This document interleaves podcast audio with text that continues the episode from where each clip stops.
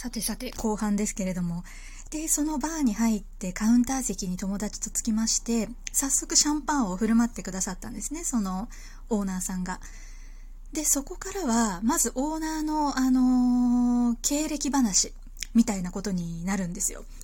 なんか、すごい超有名な外資系金融、ん？外資系投資銀行か。外資系投資銀行を渡り歩いてて、で、なんかフランスの会社を経由して、で、今はまた某超大手外資系投資銀行のナンバー2だって言うんですね。それも本当なの？と。ほ、だって本当に、本当に私も知ってるっ、て、てかなんならその証券口座で株持ってるくらいの超有名外資系投資銀行のナンバー2だったらこんなところにいるはずないじゃんと思ったんですよ。だってそんな忙しくて、しかもお金もめちゃめちゃ稼いでる人が、なんでさすがにその店長がね、あのペットの具合が悪くなったからといって、こんな土曜の夜に、私たち二人だけの接客のために、来るか？みたいな終わりが何時になるかもわかんないのに、えー、なんか、怪しくないかなと。でも、フルネームを名乗るんですよね。あの、何々ですと。あ、後で調べようと思って 私その時点で全然信じてないから、その人の経歴を。ただでももうそこからはすごい一通り、あの、自慢が始まるんですね。そのオーナーの。今まで、いかにすごいこう仕事をしてきたかみたいな。一旦コンサルティング会社にもいるっていう話をしたのかな。で、それの話とか、で、そのコンサル出身だっていう肩書きで本書いたりとかセミナーやったりしてるやつっていっぱいいるけど、なんか2年か3年かいたくらいでさ、もっともっとどこどこって言わないでほしいんだよね、みたいな。10年いたとか役員クラスとかそこからにしてほしいっていつもみんなで言ってんだけどさ、みたいな話が一通り 一通りあって、ああ、なるほど、そっちパターンね、みたいな。あ、そ、そういう感じの方ね、この方。なるほどね、と思って聞いてたんですね。でも私はやっぱりそこが、あの、お金にならないのに、じゃあ本当にその超某有名企業のナンバー2ならなんでこんなとこでこんなことしてるんだろうっていうのがもう気になっちゃってでしかも恐ろしかったのはそのシャンパンバーだっていうからたくさんお客さんがいらっしゃるんだと思ったらさすが会員制私たち2人しかいないんですよ。え絶対元取れないじゃんと思って。こんな麻布十番の超一等地に店構えてね家賃なんてとんでもないことになるだろうに私たち2人に、まあ、3時間だか4時間だか、まあ、9時からだから、まあ、そんな長くならないとしても、接客してどう考えても赤字やんけと。あれ？もしかして、2、30万取るとか、そういうぼったくり系のバーだったりする？ってちょっと若干心配になるわけですね、そこで。好奇心で来たけど、もしかして何十万とかそういう価格言ったりする？でもそうじゃなかったら絶対赤字だもんなと思って、うーんってちょっと考えを巡らせてたら、一人追加でお客さんが来たんですね。若い女の子が。そしたらオーナーが、こっちこっち、みたいな。実はこの子ね、あの、僕が経営してるエステサロンの店長なんだ、みたいな。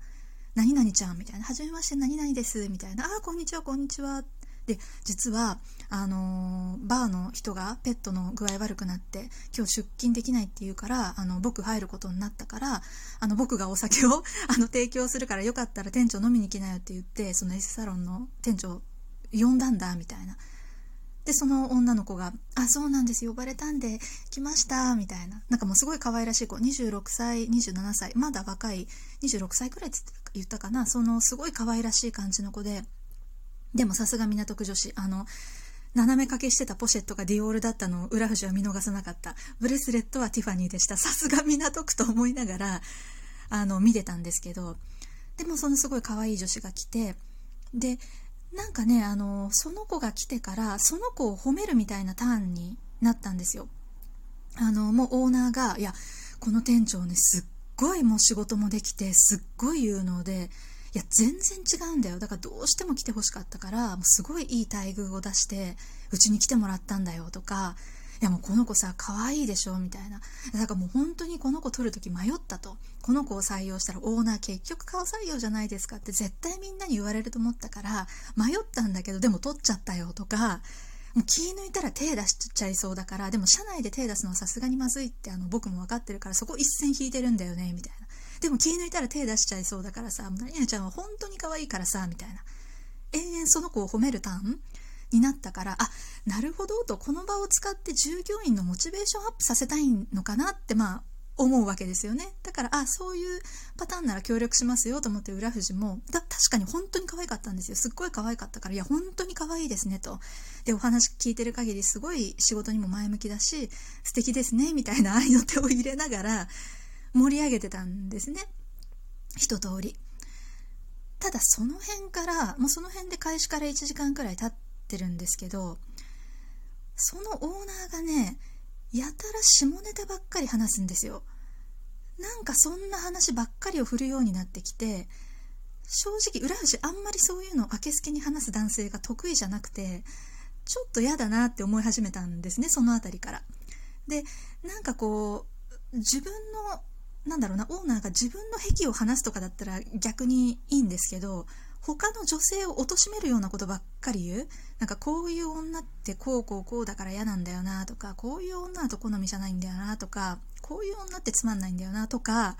そういうことを言い始める。結構しかもなんかうん下ネタに上品も下品もないかもしれないですけど本当に下品な話をし始めてちょっとやだな。この人生理的に私合わないなってその辺からだんだんだんだん思い始めたんですね。浦富士は。ただ私の友達は結構それ大丈夫な方なんですよ。だから結構合いの手を入れててでその女の子の店長可愛い店長も結構乗っててなんなら自分の話とかもし始めてあそっちなんだ。でも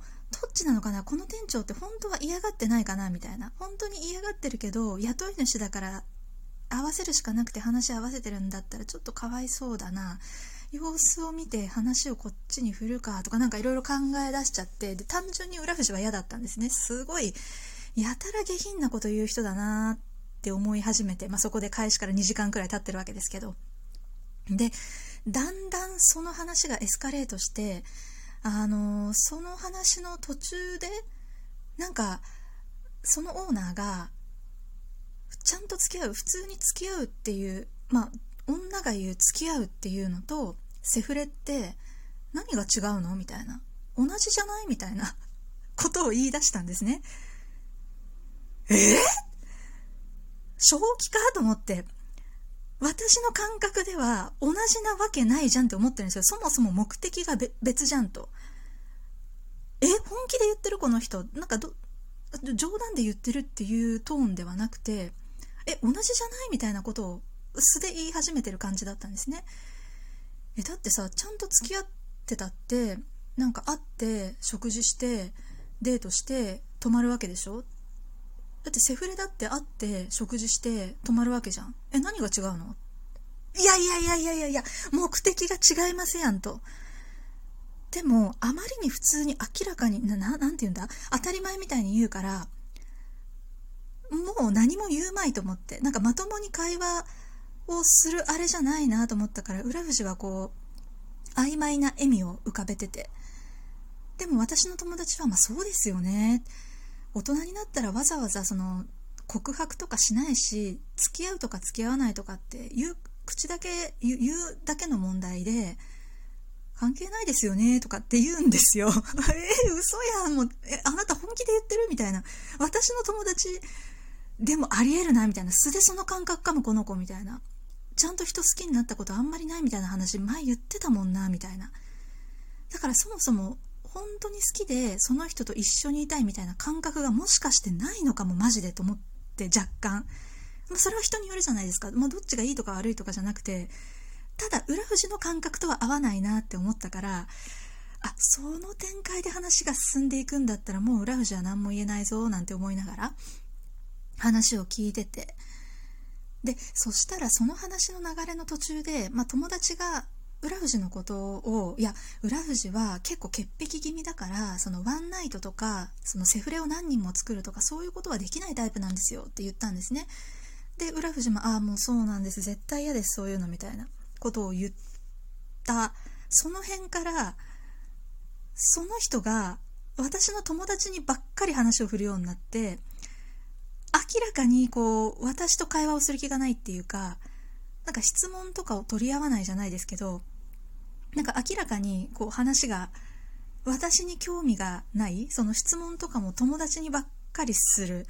私にはあんまりこううんなんか質問もしないし知ろうともしないしこう愛の手を拾おうともしないしみたいな感じになってきてあなるほど。浦富士はちょっとなんか嫌な気にさせちゃったかまたはそのあんまりこう盛り上げない盛り立てないうわーすごいとかそのオーナーに対してうわーすごいとかその女性への接し方とかに対して全然こうわかるとかも全然言わないしさっきから。だからちょっとあのー、嫌嫌になっちゃったのかなって思ったんですね。あのー、つまんないそれこそつまんない女って思われたかあのー、こいつよりもあの私の友達の方が面白いと思ってそっちに話を振るようになったのかなって思っててまあであればできるだけ邪魔をしないようにしてようと思ってなのでその最後の2時間くらいは私から一切話をせず言葉を発さずあのー、愛想笑いを浮かべながらニコニコしてたんですね。ニコニコしてた。あの店長の話と友達の話にニコニコ相づちを打つことに徹してたんですよ。